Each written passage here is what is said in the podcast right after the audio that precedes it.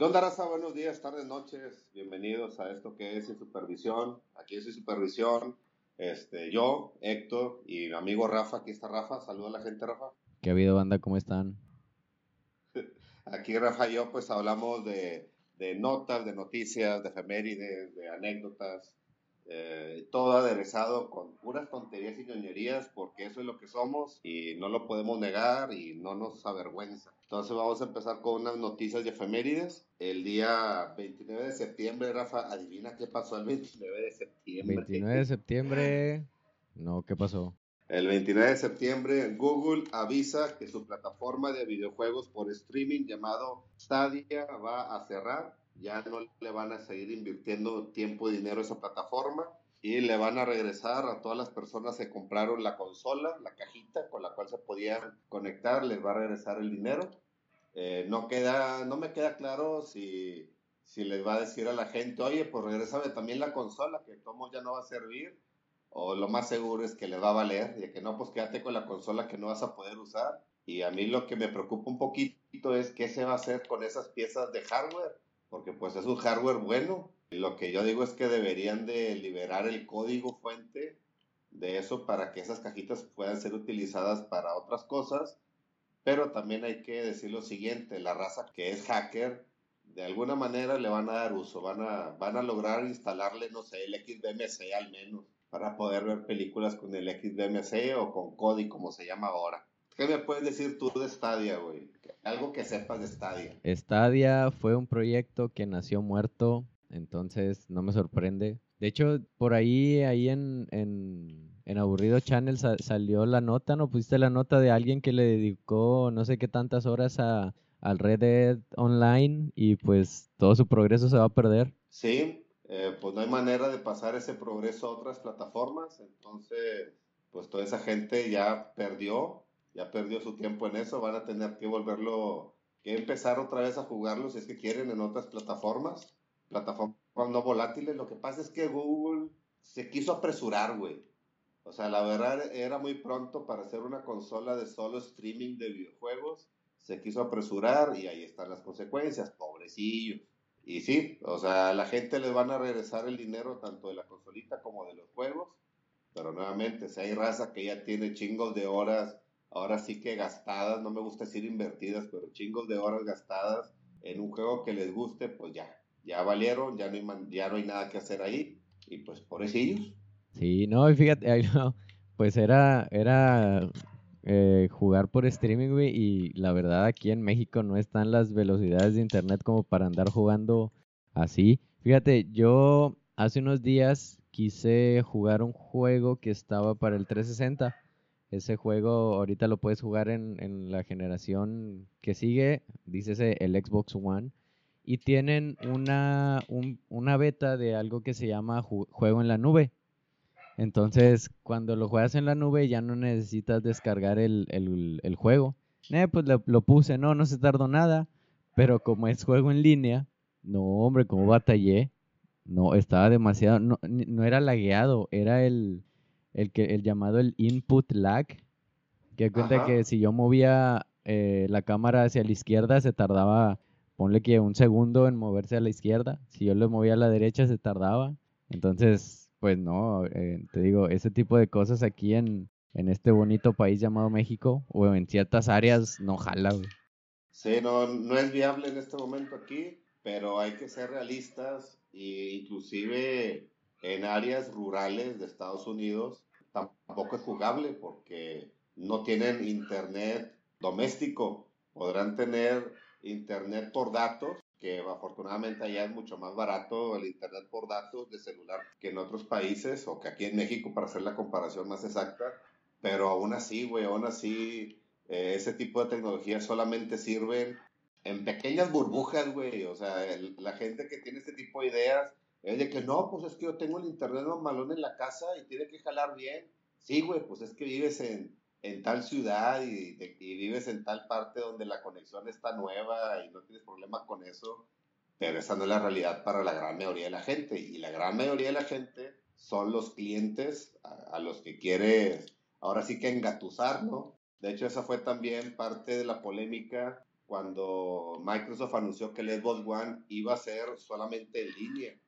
De que no, no, eso, eso no se va a poder, o sea, no, no iba a ser viable por esa razón, porque hay muchas partes de Estados Unidos donde el Internet no es bueno.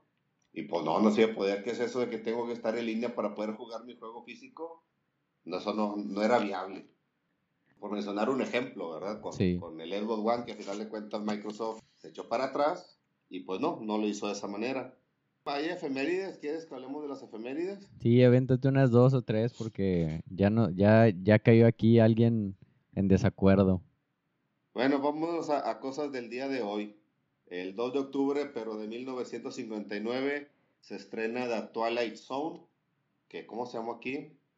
La, Dimensión Desconocida. La Dimensión Desconocida, una serie de misterio eh, bien chida. Eh, eso fue en el 59. Hoy es el 2 de octubre y no se olvida, este, esa frase tiene resonando bastantitos años aquí en México. ¿Por qué? Porque el 2 de octubre de 1968 fue la matanza de Tlatelolco, el ejército y policía mexicana asesinan a 400 estudiantes, profesores, intelectuales, amas de casa, obreros, campesinos, comerciantes y profesionales, una de las más grandes tragedias de la historia mexicana. Eh, el 2 de octubre de 1973 fue la primera aparición de Francis Frank Castle, la Punisher. Apareció en Amazing Spider-Man número 129 uno de los primeros antihéroes del cómic que mostraba problemas psicológicos y sin temor a matar. Eh, eh, chingado, vamos a orar varios, güey. El 2 de octubre de 1977 se estrena el traumático anime Remy, el niño de nadie. Este, pues Remy es una caricatura que llegó aquí a México, un drama bien denso, güey, o sea, y pues hacer caricatura, pues la ponen en horario de caricatura para niños, cuando realmente no debería ser para niños, porque es una historia algo madura en el sentido de que toca temas muy, muy densos para que un niño los entienda y pues era un drama, güey, con, esta, con este anime. ¿Tú lo alcanzaste a ver? ¿O sabes de, de qué hablo? Sí, me suena, pero no, creo que nunca la vi. Sí sé cuál es, pero no, nunca la vi. Ok, bueno, pues eso pasó el 2 de octubre del 77, se estrena Remy.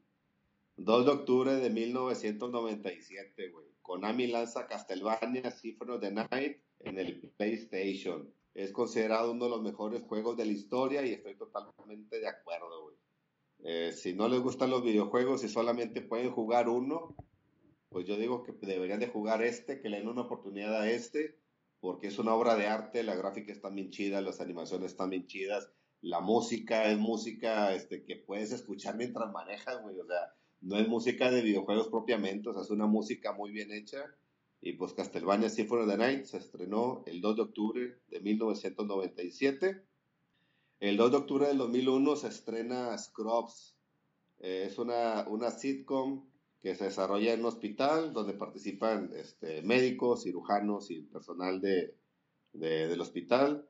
Tuvo varias temporadas y pues yo le recuerdo que estaba graciosa, pero pues igual hay gente que seguramente dice que no.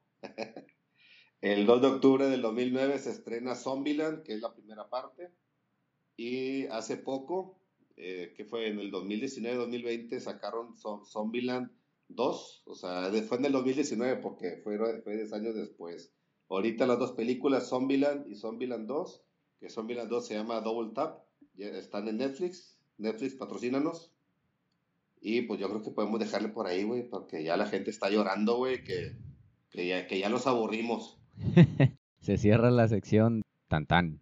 Tan tan. Oye, déjame, leo aquí una, una pregunta, una duda que, que tiene Ixa. Dice, sin supervisión responde preguntas raras y curiosas. Yo tengo una. ¿Los choninos se planchan? Y para mí la respuesta es no. Ni las camisas, eh, ni, los, ni los tenis, ni los pantalones, ni los calcetines.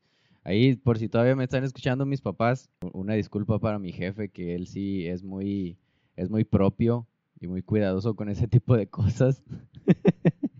Entonces, siempre que me, que me veía a mí que me iba a la escuela o, o, que me iba al trabajo con la camisa, la camisa de botones toda mascada, siempre me decía así como que, ponte al tiro. Y pues todavía no lo hago, entonces... hay, hay de nada sirvió. Hay disculpe, jefe.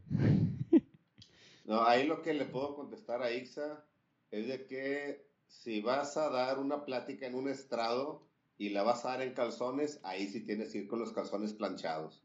De otra manera, no, no nos andes planchando, pues nadie los va a ver. Sí. Oye, dice después Ixachal, es contagioso lo aburrido. Antes solo. Antes era uno, ahora son dos. Y. Y. Venga. Señor, señorita, este, Cotorreo 2022. Mi simpatía, mi simpatía 2022. Oye, dice, dice Rol, dice Rol, Remy es la mamada, lo más triste que puedes ver y puro drama, güey, con eso me imagino. De hecho le sacaron, le sacaron una película live action hace unos años. Esa no la vi, güey, pero y seguramente no la veré porque el chile está bien triste, güey.